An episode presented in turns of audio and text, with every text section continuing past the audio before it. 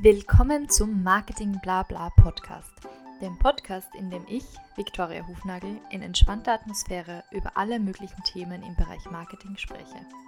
Ich freue mich sehr, dass ihr heute wieder mit dabei seid und wünsche euch ganz viel Spaß bei dieser Folge.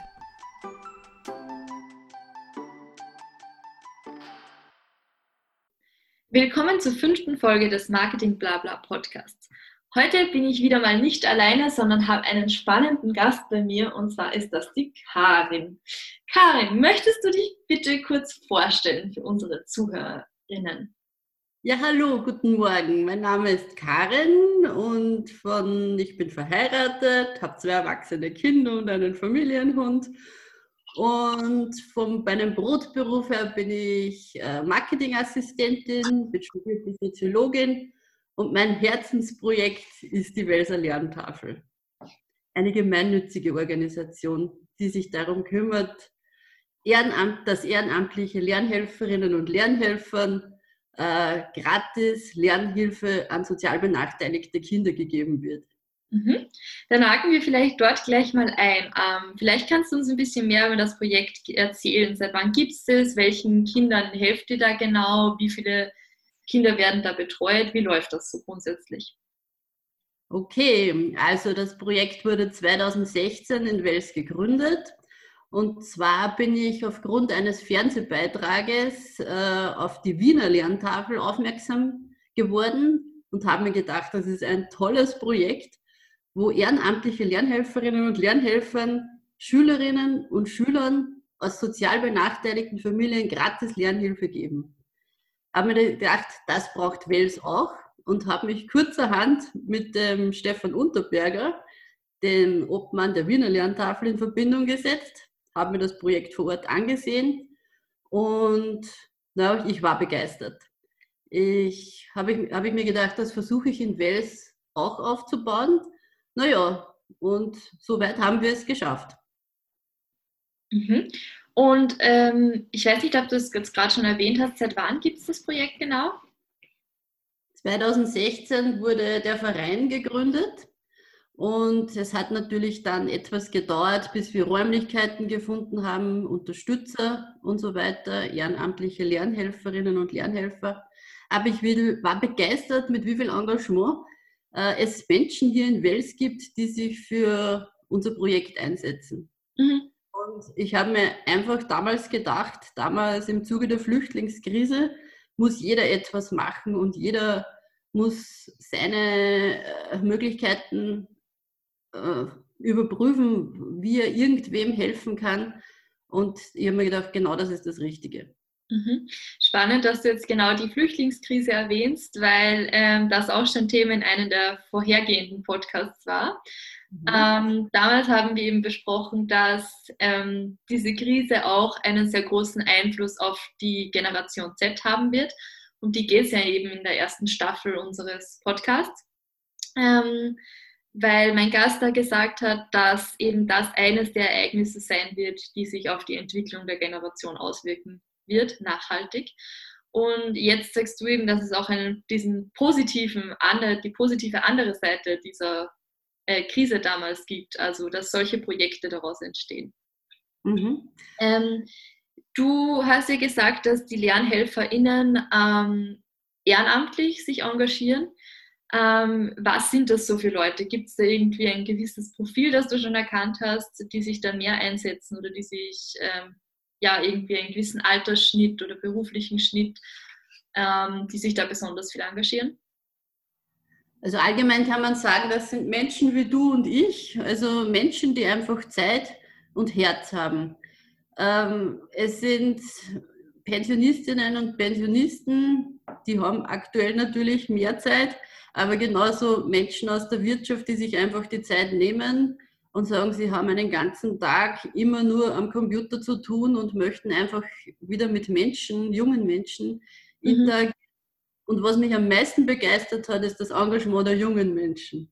Also viele äh, kind, äh, Kinder werden von Oberstufen Schülerinnen und Schülern betreut, Studentinnen und Studenten.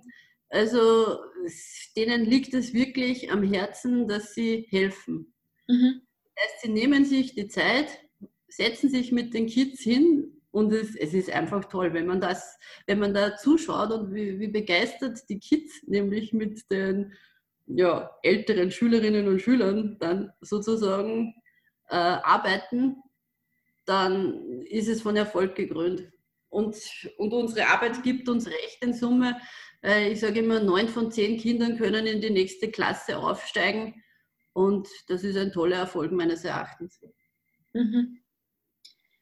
Ähm, es gibt jetzt gleich mehrere Sachen, auf die ich gerne ein bisschen genauer eingehen würde. Ähm, und zwar als erstes Mal, was jetzt gerade betont hat, ist, dass es so toll ist, dass eben die Schülerinnen einander helfen. Und in dem Fall wären die ja alle Teil der Generation Z. Die ist ja. zur Erinnerung ähm, der Jahrgang geboren zwischen 1997 und 2012. Und ähm, würdest du sagen, dass das ein Effekt ist, den man speziell in dieser Generation sieht? Oder war das vielleicht, wie du ähm, in die Schule gegangen bist, damals auch schon so, dass Schülerinnen sich gegenseitig geholfen haben, dass Älteren Jüngeren geholfen haben? Oder ist das jetzt eine Entwicklung, die ganz neu ist?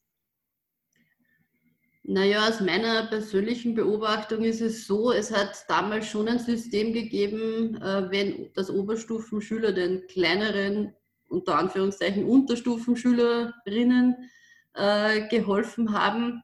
Aber dass jetzt direkt so ein organisiertes Engagement mhm. stattgefunden hat, kann ich mich jetzt nicht erinnern. Kann natürlich auch daran liegen, dass einfach die Plattform nicht vorhanden war. Mhm. Denkst du, da gibt es auch einen Unterschied zwischen Land und Stadt? Also, dass es am Land vielleicht mehr so ist oder in der Stadt mehr so ist, ist es andersrum? Aktuell kann ich da keinen Unterschied beobachten.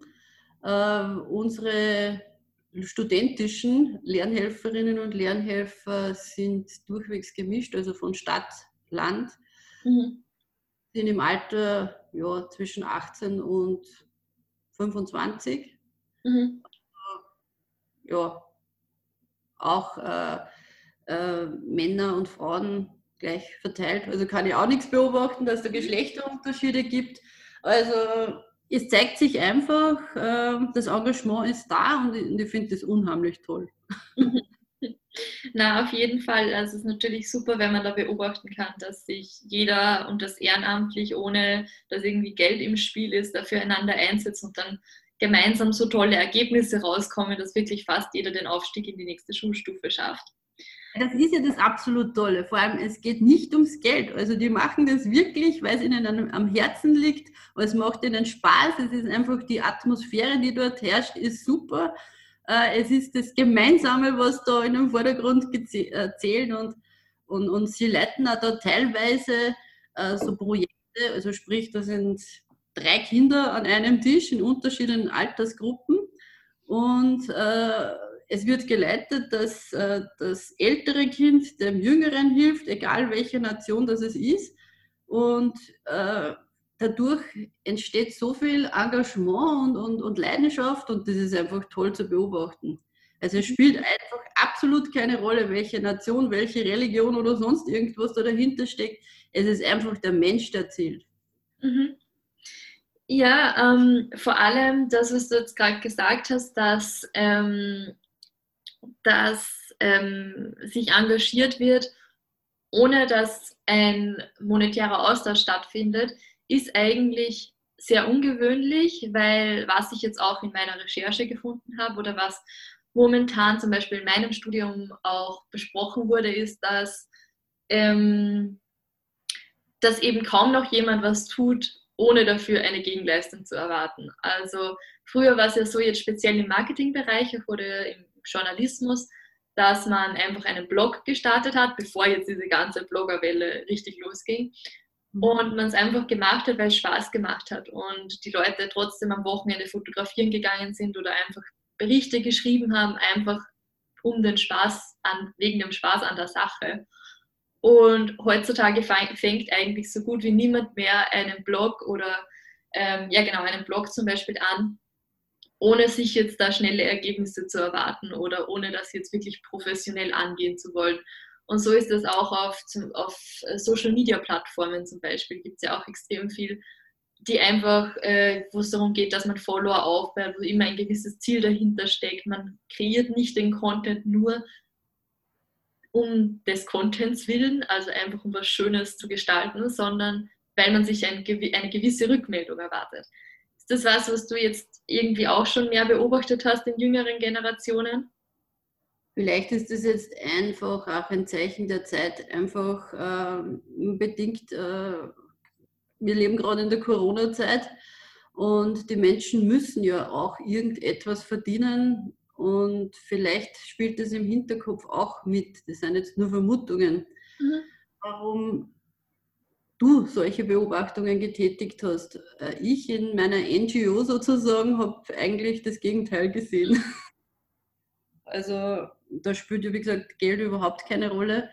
Und, äh, aber ich verstehe es aufgrund äh, der kapitalistischen Einflüsse, die in unserer Gesellschaft wirken, muss natürlich jeder schauen, wo er bleibt. Und ich kann mir gut vorstellen, wenn man die Instagrammer und, und, und äh, die, die, die Influencer da alle beobachtet ähm, und sie sozusagen eine Vorbildwirkung haben, dass da viele in deren Fußstapfen treten möchten und glauben, dass sie auf die Schnelle Geld verdienen können und erst später erkennen, was da viel Arbeit dahinter steckt. Mhm. Weil, ja, aber ich glaube, da muss jeder selbst die Erfahrungen machen. Mhm. Ähm, wirkt das Ganze dann zu filtern. Ja, also absolut. Und das ist genau, also ich finde es super, dass du da jetzt mir auch widersprichst, weil genau das auch der Sinn dieses Podcasts ist und was ich auch den ZuhörerInnen immer mitgeben möchte. Es geht jetzt nicht nur speziell um die Gen Z, sondern darum, eine Zielgruppe festzulegen.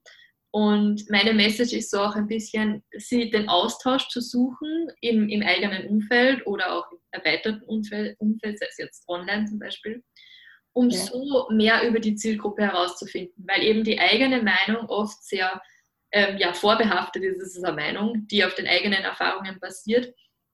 Und ich habe dasselbe auch schon in einer vorigen Folge gehabt, wo es um die ähm, politische, äh, wo es darum ging, dass in den USA ja oft dieses Bild entsteht, wo je, dass jeder total entweder Democrat oder Republican ist und das auch offen zugibt und äh, ja, das ein Riesenthema ist. Und da hat eben auch ein Gast gesagt, dass er das eigentlich gar nicht so gesehen hat und dass er genau konträre Erfahrungen gemacht hat, wo es wirklich geheißen hat, nein, lass uns in der Familie jetzt nicht über Politik sprechen, was ja in Österreich eigentlich gang und gäbe ist. also finde ich total gut und wichtig, dass man eben diese alle Aspekte von einem Thema beleuchtet und ist auch genau das, was ich ähm, wenn man eben eine gute Marketing-Zielgruppe definieren möchte, auch wichtig ist, diese Facetten da zu erkennen. Mhm. Ähm, jetzt nochmal konkret zu dem, was du gesagt hast. Ähm, du hast ja eben gerade gemeint, dass ähm, das vielleicht auch an dieser Vorbildfunktion von InfluencerInnen liegt, ähm, dass man sich denkt, dass ein gewisses Art von Lebensstil natürlich auch porträtiert wird online, der nicht der Realität entspricht und dass sich einfach viele das wünschen, auch so ein Lebensziel zu haben und sich dann denken, okay, dann werde ich halt auch Influencerin.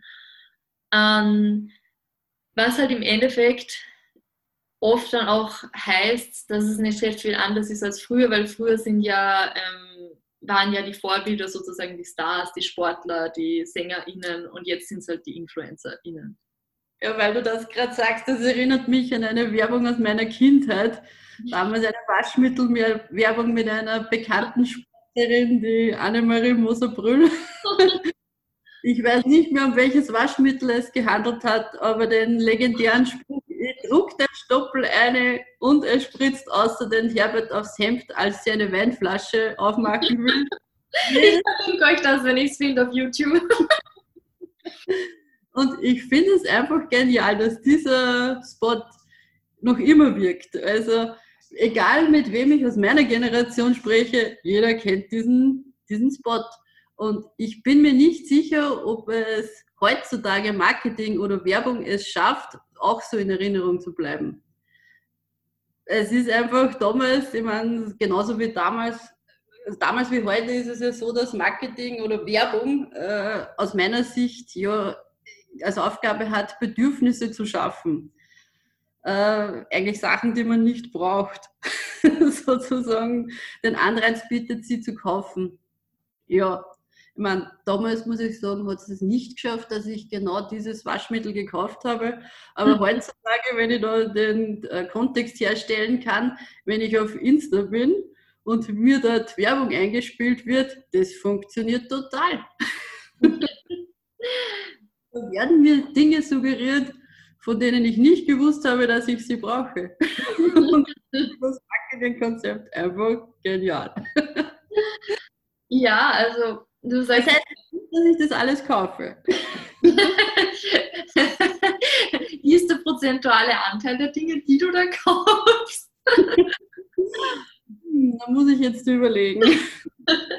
Wenn ich dort von der älteren Generation unter Anführungszeichen angehöre, werde ich immer, ertappe ich mich dabei, die Dinge immer abzuwägen, äh, für und wieder. Und meistens entscheide ich mich dagegen. Also der prozentuale Ansatz, ich sage mal 10 Prozent. Aber das ist eh schon gut, glaube ich, für Marketing. Ja, das ist äh, super, dass du das auch so reflektiert wahrnimmst, weil das zeigt wieder mal perfekt unseren HörerInnen, wieso Social Media Marketing so wichtig ist. ja, unsere Generation ist ja mit diesen Dingen nicht aufgewachsen. Also Facebook hat es nicht gegeben, Instagram hat es nicht gegeben und so weiter. Und wir sind ja trotzdem neugierig. Und wir versuchen da natürlich auch in diese Welt einzutauchen und sie zu verstehen und sie macht einfach Spaß. ich glaube, es hat auch viel mit diesem haptischen Gefühl zu tun, dass man ja was, also es ist nicht so einfach, wie dass man sich einfach nur die Fernsehwerbung passiv anschaut, sondern man ist ja da eigentlich wirklich interessiert und entscheidet sich dafür, was zu sehen, indem ich die App öffne, indem ich interagiere mit anderen Plattformen oder mit anderen Beiträgen und dann ist mein Engagement schon mal so viel höher von Grund auf, was jetzt vielleicht bei dir in dem Fall besser wirkt, als jetzt bei den Digital Natives, die das sowieso schon gewöhnt sind, dass sie immer dieses Engagement haben. Okay. Und auch was die, also der Call to Action natürlich ist viel einfacher, wenn du es am Handy hast, weil du kannst natürlich auch gleich bestellen direkt. Und wenn ich jetzt nur eine Fernsehwerbung sehe, dann ähm, ja, bleibt es mir vielleicht in Erinnerung, wenn es eine coole Werbung ist und dann muss ich dir auch widersprechen, was das angeht, dass man sich an kaum eine Werbung erinnert, weil du wirst dich sicher an das Mackie einmal eins erinnern. Ähm, das ist ja noch nicht so alt. Naja, das ist 15 Jahre alt. Wirklich? Ja. also, oder auch eben die alten, natürlich die Lutz-Werbungen. Es gibt gewisse Dinge, an die erinnert man sich einfach. Und muss sagen, auch dieses Einmal-Eins oder bei Lutz, da ist es ja, also die Familie Putz, da, ja. da hast du direkt die Assozi Assoziation mit der Marke. Wobei das ja bei dem Waschmittel zum Beispiel nicht funktioniert hat bei Werbungen früher. Weil du kennst zwar das Role Model und die, was passiert ist. Die Werbung war anscheinend gut, aber wohl ein bisschen zu viel auf das Creative konzentriert und zu wenig darauf, tatsächlich auch die Marke zu bewerben. Ähm, also bei Lutz ist ja wirklich mit der Familie eine Institution geschaffen worden und die nervt einfach. Und ja. ich glaube, da zum Beispiel auf die Präsidentenwahlen in Amerika zurückzukommen oder auf die USA, Trump nervt einfach auf und er, auch und er springt auf diesen Zug auf, kommt mir vor. Gerade jetzt in der Zeit, wo er nicht, nicht die Wahl anerkennt und kommt es mir so vor, als ob er wirklich nur in den Medien sein will und sich marketingtechnisch verkaufen will. Mhm. Ähm, ja. ja. das. Ähm, da kommt man zu anderen Problemen, wo es um politische äh, Institutionen wie die Demokratie es sich handelt und die dann schon in Gefahr kommt. Mhm. Aber das ist ja nicht das Thema heute. Ja, trotzdem, also du hast komplett recht, weil ähm, in dem Fall in den USA eben Aufmerksamkeit äh, Fakten aussticht. Also es ist wichtiger, dass man laut ist und viel sagt, als dass tatsächlich auch Fakten dahinter stehen. Und es ist ja auch allgemein bekannt, dass ähm, alle Medien, die jetzt Fakten aufzeigen, die die Worte oder die Argumente des Präsidenten widerlegen würden, einfach als Fake News oder Fake Media bezeichnet werden, ähm, ohne irgendeinen Beleg, hat natürlich jetzt auch im, im Licht der jüngsten Beobachtungen ähm, oder Ereignisse zu tun, dass er jetzt zum Beispiel der eine CNN war, dass die den, die Rede von Trump abgedreht haben zwischendurch, dadurch, dass mittlerweile auch Fox, sein Sender, äh, hat mittlerweile auch also gestern habe ich gehört, hat seine Pressesprecherin wieder so ein absurdes Statement von sich gegeben und da sogar da haben sie ausgeschaltet. Ja, Fox hat sich schon vor ja, jetzt einigen Wochen gegen Trump gedreht. Also die waren ja zuerst extrem dafür und natürlich sein Sprachrohr, aber das hat sich dann auch schon gedreht gehabt. Ähm, aber ja, natürlich, das hätten sie wahrscheinlich vor zwei Wochen auch noch nicht gemacht, dass sie den Präsidenten einfach abdrehen. Und er ist ja noch Präsident bis Jänner. Mhm. Ähm, aber jetzt ähm, merkt man auch, wie sich die Medien wieder drehen und auf die Seite vom zukünftigen Präsidenten stellen. Und genau das ist eben die Gefahr. Ich möchte jetzt gar nicht so detailliert darauf eingehen, weil wir das, wie gesagt, in der anderen Folge auch schon besprochen haben, ähm, dass die Objektiv der Objektivität der Medien ein wichtiger Faktor ist für die Demokratie auch, wie du sagst. Ja, sie ist die vierte Macht im Staat. Ja, ähm, dann frage ich mich, wenn das die vierte Macht äh, im Staat ist, ähm, wie ist dann der Einfluss der sozialen Medien? Also ich denke sehr groß.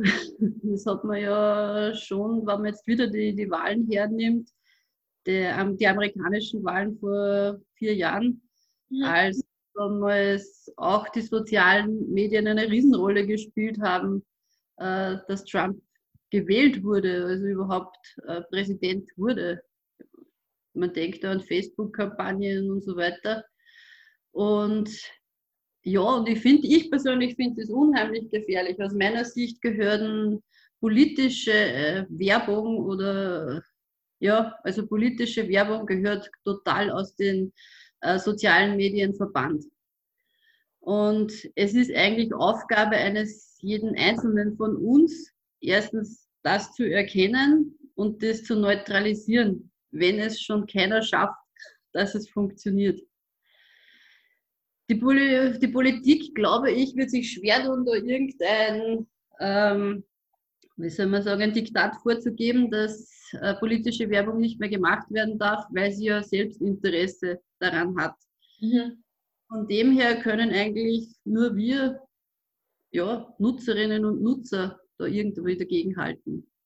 Also du siehst die Verantwortung bei den NutzerInnen selbst oder auch jetzt, wenn es um, um Konsum geht, die Verantwortung bei den Konsumentinnen und nicht bei den Firmen oder bei den äh, Bereitstellerinnen der, der Inhalte. Ja, es bleibt uns leider nichts anderes über. Nachdem es, wie gesagt, keine äh, Institution gibt, die dem Einhalt gebietet, bleibt uns leider nichts anderes über. Äh, das ist natürlich, da würden wir jetzt dann aufs Bildungssystem zurückkommen müssen. Das heißt, ist die Nutzerin oder der Nutzer überhaupt reif dafür, zu erkennen, wie er oder sie beeinflusst wird. Und da sind wir bei einem weiteren Problem. Es ist sehr bequem, sich berieseln zu lassen und ich weiß ja nicht, wie, äh, wie die Werbung konkret funktioniert, aber sie greift, glaube ich, aus meiner Sicht schon ins Unterbewusstsein ein und wir können da nur bedingt äh, bewusst dagegen steuern. Meine, wir wissen ja alle, dass zum Beispiel die Insta-Werbungen aufgrund von Algorithmen, die im Hintergrund laufen, äh, kreiert werden und für jeden äh, User oder Userin dementsprechend platziert werden. Ja, okay, wenn man das weiß, kann man dementsprechend reflektiert dagegen etwas tun. Und äh, mit wenig Emotion und eher sachlich dem gegenübertreten. Aber ob das die Mehrheit der Userinnen und User so sieht, das weiß ich. ähm, das heißt, du siehst ähm, die Verantwortung da auch im Bildungssystem, die das, ähm, also praktisch Lehrkräfte, dass die den SchülerInnen mitgeben müssen, wie sie da verantwortungsbewusst mit den neuen Medien umgehen? Unbedingt. Ich finde das ganz wichtig. Das ist eine der Herausforderungen unserer Zeit, und zwar für diese Generation, Mhm. Wobei ich äh, hier Handlungsbedarf sehe bei der Schulung von Lehrerinnen und Lehrern, also eigentlich und Kindergartenpädagoginnen und Pädagogen, die sind essentiell für die Entwicklung unserer weiteren Gesellschaft und der Zukunft. Also für mich ist es oft unverständlich, dass Lehrerinnen und Lehrer allein gelassen werden, äh, ähm, genau mit diesem Thema. Also da müsste schon ein Programm, oder vielleicht gibt es die eh schon, äh, wo sozusagen den Lehrerinnen und Lehrern Material zur Verfügung gestellt wird, wie sie den Schülerinnen und Schülern eben das richtig beibringen können, eben damit sie dann das beurteilen können, wenn sie damit konfrontiert sind mit Werbung, Marketing und so weiter. Mhm. Und das soll auch schon im Kindergarten losgehen? Naja, Kindergarten ist vielleicht etwas früh. Ich würde mir wünschen, wenn es anders wäre, aber wenn ich höre von diversen Kindergärtnerinnen, Kindergartenpädagoginnen und Pädagogen, dass die Kids schon mit einem iPad äh, sozusagen abgefertigt werden und davor gesetzt werden, damit äh, sie beschäftigt sind, dann ja, davon abgesehen, was ich persönlich davon halte, von, dass Kinder in diesem Alter mit, mit solchen Medien äh, konfrontiert werden. Äh, aber wenn es schon so ist, dann müssen leider auch dementsprechende Maßnahmen ergriffen werden. Mhm. Mhm. Absolut, also es ist einfach eine, ähm, ja, auf der einen Seite können natürlich Digital Natives besser mit der Technik umgehen als jetzt ähm, vielleicht ihre Eltern, aber dieser Umgang muss natürlich auch gelernt werden. Also nur weil es eben grob man weiß, wie man damit umgeht, heißt das noch lange nicht, dass man eben die Inhalte auch dementsprechend analysieren und interpretieren kann. Wie, genau ja oft auch so, man weiß vom Kopf her, wie etwas funktioniert, aber trotzdem handeln, handelt man oft anders. Und man weiß nicht, warum und wieso. Und es gibt ja Techniken und Methoden, wie man das eigene Handeln beeinflussen kann. Und genau dieses, denke ich, diese Mittel sollten so zur Verfügung gestellt werden. Mhm. Ähm, aber das, also auf jeden Fall, da bin ich auch ganz bei dir, dass das wichtig ist für die zukünftigen SchülerInnen oder die derzeitigen SchülerInnen. Was machen wir jetzt allerdings mit der Gen Z, die jetzt die Schule bereits verlassen hat und seit ja, Prime-User sind eigentlich der sozialen Netzwerke, die jetzt fünf, sechs Jahre, sieben, acht Jahre schon nicht mehr in der Schule sind. Wie kann man da noch entgegenwirken oder sind die ohnehin schon so weit, dass sie da verantwortungsbewusst damit umgehen? Da kann ich jetzt nur aus meinem Erfahrungsbereich äh, berichten. Ich denke, teilweise ja, sind sie so weit, dass sie reflektiert damit umgehen können, teilweise aber auch nein und sie lassen sich beeinflussen. Äh, da müsste man vielleicht einmal wissenschaftliche Studien anschauen, wie es da genau aussieht. Aus meiner Sicht wäre es zum Beispiel eine Möglichkeit, die sozialen Medien zu verwenden, dort ein, Be ein Bewusstsein zu schaffen. Mhm. Äh, in welcher Form das geschieht, da müssten die Experten und Expertinnen sich zusammensetzen, ob man da vielleicht irgendeine Plattform kreiert, äh, die spannend, interessant und lustig ist, äh, die die Generation Z anzieht, um, um genau auf diese Art und Weise ein Bewusstsein zu schaffen und damit sie dann selbst reflektiert damit umgehen lernen. Ja, ja, gute Idee. Ich bin jetzt nicht sicher, ob, die, ob das im Interesse der sozialen Medien ist. Die, also ich möchte jetzt nicht unterstellen an sich, aber man merkt ja selbst, wenn man hier arbeitet im Marketing, dass der Algorithmus gefühlt jede zweite Woche sich ändert und der ja auch jetzt nicht wirklich transparent ähm, kommuniziert wird. Ja, da darf ich die kurz unterbrechen. Ich meine, es geht ja um langfristige Entscheidungen und langfristige Entwicklungen und es sind die zukünftigen Käuferinnen und Käufer, mhm. äh, die, sozialen, die die sozialen Medien eben verwenden und von dem her glaube ich, dass es langfristig schon interessant ist, äh, dass diese, ja, dass, dass die sozusagen eine Plattform haben, wo sie wieder selbst entscheiden können. Und zwar Marketing ist ja über Jahre hinaus immer wieder gefordert worden und hat sich immer wieder geändert. Und ich bin da sehr zuversichtlich, dass sich die zukünftigen Marketing äh, äh, sozusagen Produzierenden oder, oder Werbung Produzierenden sich dementsprechend auch wieder anpassen können. Aber was mich persönlich einfach extrem ärgert, ist, dass Menschen doch äh, unbewusst manipuliert werden in einer gewissen Form und, und dieses Unbewusste ist einfach das, was mich äh, unheimlich stört, da es das Individuum entmündigt. Und ich denke, wir wollen doch alle mündige Bürgerinnen und Bürger sein, die selbst entscheiden. Mhm. Das ist eigentlich der Grund. Ja, ich verstehe genau, was du meinst. Ich bin auch zuversichtlich, dass Marketing, das sich wirklich jährlich verändert, ähm, auch diese Hürde schaffen wird. ähm, vor allem, wenn wir jetzt schon so ein Bewusstsein dafür entwickeln. Genau. Ähm, ja, auf jeden Fall.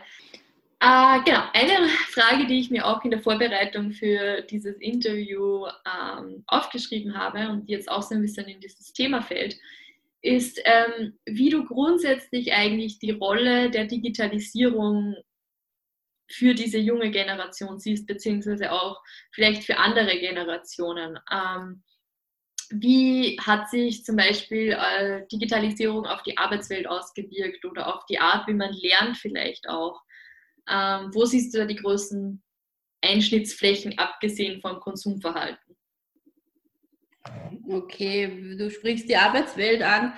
Ich kann da meine Studie, die ich durchgeführt habe im Zuge meiner Masterarbeit, äh, vielleicht kurz zitieren. Und zwar habe ich da Arbeitnehmerinnen und Arbeitnehmer der Generation 50 plus in Bezug auf die Digitalisierung und die digitalisierten Arbeitsplätze interviewt und, und versucht herauszufiltern, inwieweit sich das Arbeitsleben da geändert hat.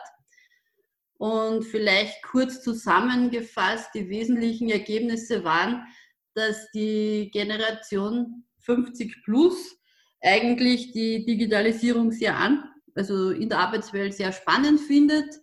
Äh, es ist erleichtert, also es ist nicht mehr so kompliziert mit so viel Papierkram.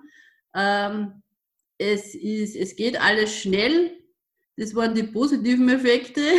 Negativ war jetzt dann eher, es geht zu schnell. Und es, sie haben das Gefühl, dass sich der Zeitfaktor exponentiell vergrößert hat in den letzten Jahren. Also es muss alles noch schneller, noch besser gehen. Die Informationsflut nimmt zu.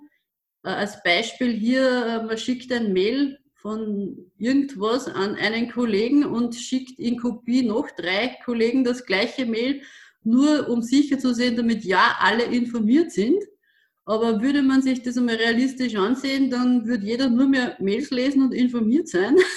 Und das Ergebnis daraus war dann so, dass einfach Mails ungelöscht, äh, sozusagen ungelesen gelöscht werden. Kann ja auch nicht. Von welchen ähm, von welcher Anzahl an E-Mails sprechen wir? Weil ich kann mir das jetzt persönlich gar nicht vorstellen, aus meiner eigenen Arbeitserfahrung. Ja. Natürlich habe ich auch, weiß ich nicht, schwer zum Einschätzen, an stressigen Tagen vielleicht 30, 40 Mails bekommen. Aber ich hätte jetzt niemals was ungelesen, also ich hätte jetzt niemals was nicht gelesen. Also ich habe da teilweise mit Menschen gesprochen, die kriegen 30, 40 Mails in der Stunde. Okay. Eben Informationszwecken oder in Kopie oder ja. Aber dann. So, die Mails auch so zwischendurch, die man dann auch wieder filtern muss. Ja, es ist einfach so. Die, die, die Dinge, also die, verschiedene Kompetenzen sind von den Arbeitnehmerinnen und Arbeitnehmern hier gefordert. Erstens, sich selbst zu organisieren, äh, zu filtern, was ist wichtig, was ist nicht wichtig und dementsprechend damit umzugehen. Und das alles unter dem Faktor, es muss alles zeiteffizient sein, es muss alles schnell gehen und am besten soll gestern alles fertig geworden sein. So zum Thema Digitalisierung aus meinem wissenschaftlichen Bereich. Vielleicht liegt dann aber, wenn ich da kurz ansetzen darf, nochmal, auch die, fehlt dann auch vielleicht die Kompetenz einzuschätzen, welche Mails jetzt wirklich an zehn Leute in Kopie gehen müssen, dass man eigentlich Gaudi-Mails, wie du es jetzt genannt hast, nicht wirklich verschickt, also oder nicht wirklich verschicken sollte, vermutlich um genau das zu verhindern, weil ja jeder eigentlich, also eine E-Mail e in meinem Verständnis sollte eigentlich nur zu relevanten Themen geschickt werden und zwar in einer Länge, die sinnvoll ist und nicht übertrieben oder zu kurz oder zu einem Thema, das eigentlich nicht wichtig ist. Ja, so sollte es eigentlich sein. Praxis ist aber, dass die Menschen aufgrund, äh, also mir kommt da eher vor, aus Grund mangelnder Verantwortung zu übernehmen, sicherheitshalber eine Kopie eines Mails an jemanden schicken, weil dann kann er ja noch immer sagen, hätte der eingegriffen bei dem, was ich so entschieden habe. Und wo man dann jetzt zum anderen Bereich kommt, Verantwortung. Aber das hat jetzt mit der, mit der Digitalisierung in der Arbeitswelt eher zu tun. Mhm. Da muss man das noch genauer untersuchen. Aber ja, Tatsache ist einfach, dass die Informationsflut überhand nimmt und das eben aufgrund der technischen Möglichkeiten. Äh, technischen Möglichkeiten, Digitalisierung wird in der Arbeitswelt positiv bewertet, wie gesagt, allgemein, wie gesagt, mit einigen äh, negativen Aspekten. Mhm. Persönlich sehe ich das digitale Verhalten in der Freizeit schon problematisch, wenn ich mir denke, dass Menschen schon einen Second Screen brauchen, äh, was für mich unverständlich ist. Beispiel, jemand schaut auf den, auf den Fernseher, hat gleichzeitig das Handy in der Hand und vielleicht auch noch den Laptop offen. Also, wie soll das funktionieren? Ich meine, ich glaube schon, dass die Generation Z multitaskingfähig ist. Bis zu einem gewissen Punkt. Aber ich frage mich, was leidet, was leidet da darunter? Es kann doch nicht sein, dass die Aufmerksamkeit allen drei Medien in dem Fall gleich gewidmet ist, sondern man muss ja selbst immer hin und her switchen, was gerade wichtiger ist. Mhm. Und vielleicht ist da die Generation Z, wie es so schön heißt, schon äh, gefordert, sich selbst zu reflektieren und schauen, macht es wirklich Sinn, dass ich da drei Geräte gleichzeitig offen habe. Wäre es nicht vernünftiger, würde ich eines nach dem anderen öffnen, würde ich selbst filtern wiederum, was ist jetzt gerade wichtig, bin ich dann im Endeffekt nicht sogar schneller, wenn ich äh, das so mache. Also ja, aber dafür müsste man sich halt Zeit nehmen. Und jetzt sind wir wieder beim Faktor Zeit, die läuft in der aktuellen äh, Situation sehr schnell. Also, was heißt aktuell? Heute sehr schnell. Mit Corona hat es ein bisschen wieder verlangsamt jetzt, was man vielleicht auch als Chance sehen könnte. Natürlich nicht in allen Bereichen, aber ja, man muss ja nicht immer alles schlecht reden. Ja, es gibt auch dieses Sprichwort, ähm, Multitasking ist, ist der Feind von Produktivität. Ähm,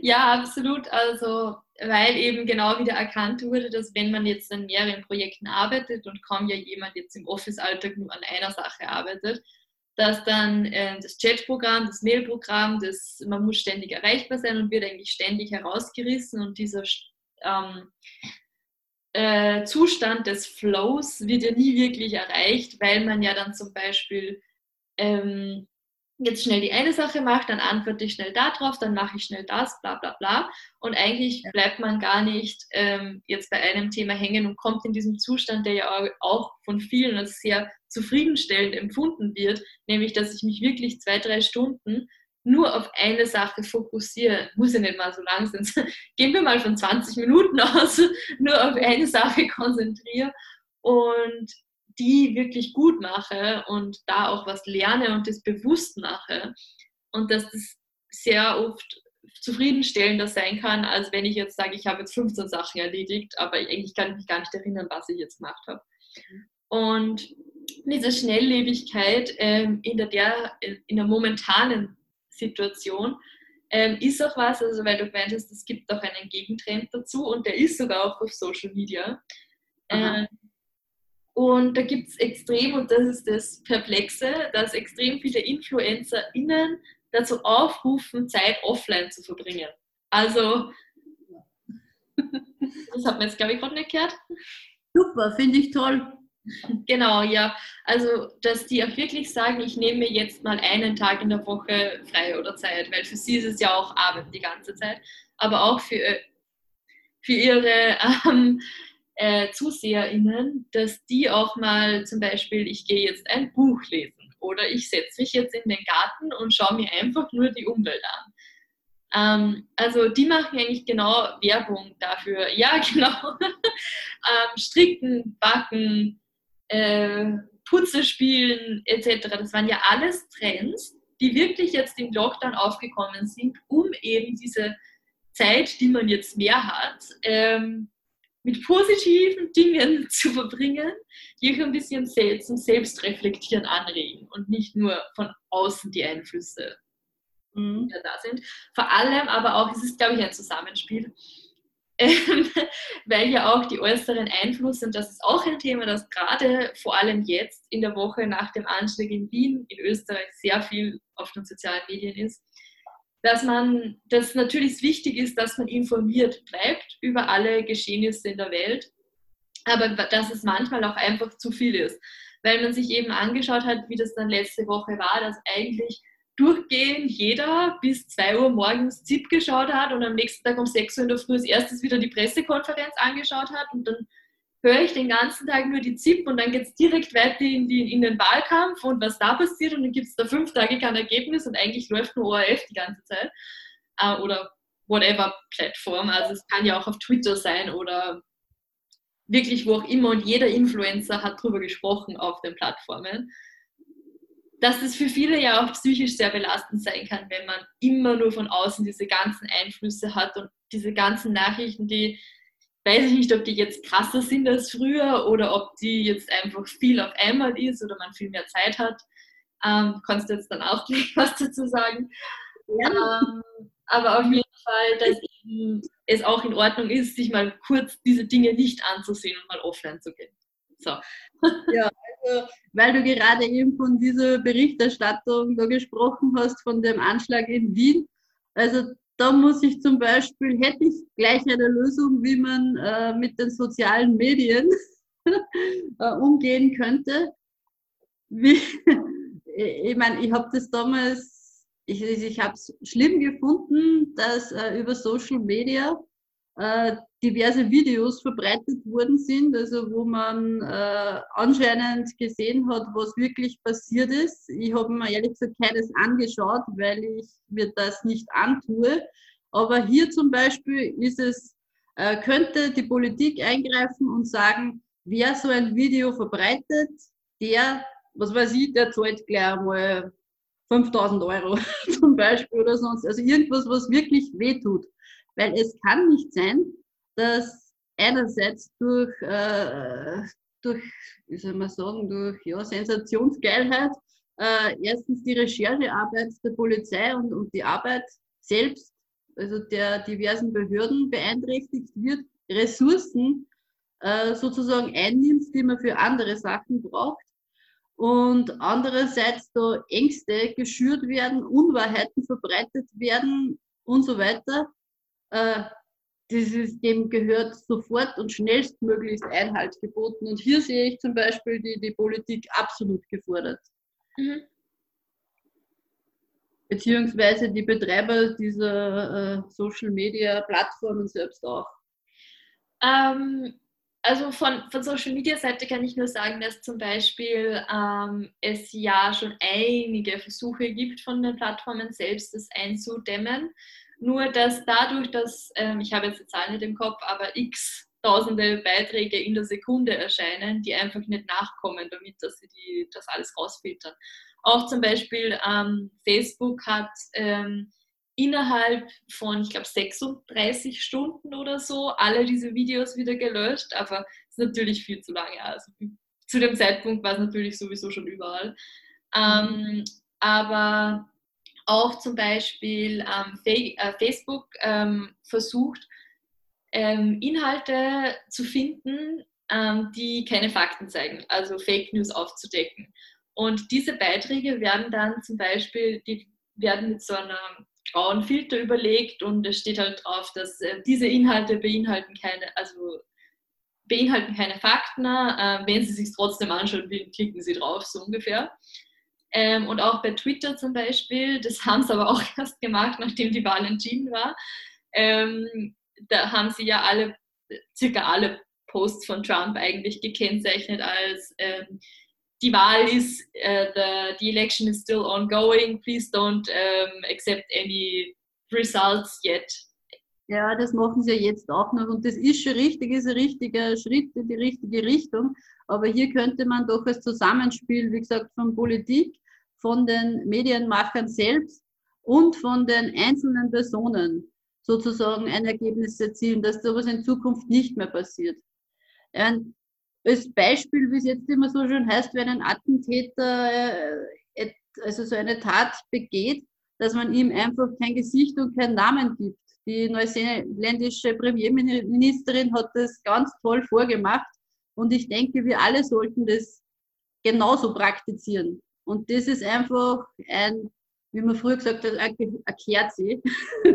Etwas, was selbstverständlich sein sollte. Darüber sollte man nicht diskutieren müssen. Leider müssen wir diskutieren darüber und von dem her, ja, ist hier, hier bedarf es einfach Aktionismus von diversen Einrichtungen, die ich schon genannt habe. Auch von ähm, True Crime Podcast Seite kann ich dann nur dazu sagen, dass ähm, sehr viele dieser Podcasts versuchen, den Opfern Namen und Gesichter zu geben und die in den Vordergrund zu stellen und die TäterInnen in den Hintergrund zu rücken und die, die wirklich so gut es geht eben die Persönlichkeit oder die, die Motive und Antriebe natürlich schon äh, aus, dem, aus einer journalistischen Weise aufzuklären, aber eben nicht jetzt Faktoren, die keine Wichtigkeit in dem Fall haben, sei es jetzt Nation oder Alter oder ähm, teilweise auch Geschlecht. Ähm, wenn die jetzt keine Relevanz für einen Fall haben, wieso muss ich die dann irgendwo abdrucken oder erwähnen? Also man sollte sich immer fragen, auch von journalistischer Seite und das finde ich auch im Marketing wichtig, ähm, dass man sich fragt, welche Inhalte teile ich jetzt und was bewirke ich damit und gibt es einen Grund, wieso ich das teilen muss und kann ich das verantworten, dass ich das teile? Unbedingt, also das Ethische und das Moralische sollte da unbedingt in den Vordergrund gerückt werden. Mhm. Ganz der Meinung. Ja, also ähm, Ethik wird vermutlich noch eine ganz eigene Staffel auf diesem Podcast werden, ähm, weil ich eben auch persönlich das so extrem wichtig finde und den Unterschied zwischen den Ländern auch erstaunlich finde, was Werbeethik angeht. Ähm, krasses Beispiel USA versus Österreich. ähm, aber auch grundsätzlich, ob nicht manchmal die Werbeethik zu streng ist, ähm, gibt es auch Beispiele, wo man das gut sieht. Ähm, naja, also auf jeden Fall, das wird noch in einer eigenen Staffel kommen. Nur was ich jetzt vielleicht noch dazu erwähnen wollte, ist, ähm, weil du gemeint hast, äh, einfach eine Geldstrafe einzuführen für alle, die was teilen, dass irgendwie die Ermittlung, ein Beispiel, ja, ähm, die, die, oder was auch immer für eine Strafe, ähm, die die Ermittlungsarbeiten behindert, setzt es nicht ein gewisses Bewusstsein voraus, was das, was passiert, wenn ich was teile online. Weil genau das haben wir ja vorhin diskutiert, dass eigentlich vielen nicht bewusst ist, was es bedeutet, ich klicke jetzt auf Posten. Ähm, genau. Kann man jemanden für etwas strafen, dessen er sich nicht bewusst ist? Also ich glaube, in dem Fall sind sich die Menschen das sehr wohl bewusst, was sie machen. Also sie aus meiner Sicht, also das ist mein Empfinden, mein persönliches, wollen sie einfach nur Aufmerksamkeit erreichen, also genau das, was der Täter eigentlich auch will. Dann, äh, sie wollen Anerkennung von der Gruppe zum Beispiel, wenn das in einer WhatsApp-Gruppe geteilt wird. Und hier sind zum Beispiel, Beispiel WhatsApp-Gruppe, es kommt ein Terrorvideo, dann sind die anderen Teilnehmer gefordert, es zu ignorieren. Zum Beispiel keine Meldung drauf und so weiter. Genauso wie es die, Nieder also die neuseeländische äh, Präsidentin gemacht hat, Premierministerin gemacht hat, also einfach solche Fakten zu ignorieren. Mhm. Und da wiederum kann jeder Einzelne von uns etwas machen, wenn es so schon nicht funktioniert. Mhm. Und ich glaube, eben, man muss sich einfach bewusst sein, oder jeder Einzelne sollte sich bewusst sein, dass er eine Macht hat in Händen und auch eine Vorbildwirkung. Ja, also ich, ich finde, wir könnten da wahrscheinlich jetzt noch stundenlang drüber diskutieren. ähm, die Social Media Nutzung lässt, lässt, sich natürlich jetzt nicht in einer Folge Podcast zusammenfassen, aber ich glaube, wir haben die, die größten Themen mal grob umrissen. Und ähm, vielleicht ergibt sich ja was, dass wir in einer weiteren Staffel nochmal weiter diskutieren oder auf einen Aspekt genauer eingehen. Ähm, ja, gern. Ja, also ich freue mich auf jeden Fall, dass du dir Zeit genommen hast heute und mit mir diskutiert hast. Sehr gerne. Hat sehr viel Spaß gemacht. und ich hoffe auch, dass ihr, ihr ZuhörerInnen, da jetzt was äh, mitnehmen konntet und vielleicht auch selbst ein bisschen reflektierter mit den sozialen Medien umgeht oder auch in eurer Position als Marketer da verantwortungsbewusst äh, mit eurer Verantwortung umgeht. Ähm, danke auf jeden Fall, dass du dir Zeit genommen hast, wie gesagt. Und ich würde mich freuen, wenn ihr das nächste Mal wieder mit dabei seid. Das war's auch schon wieder mit dieser Folge von Marketing Blabla. Vielen Dank fürs Dabeisein. Wenn euch die Folge gefallen hat, würde ich mich freuen, wenn ihr dem Podcast folgt, um keine weiteren Folgen mehr zu verpassen. Weitere Infos zum Thema gibt's auch auf Instagram bei @marketingblabla.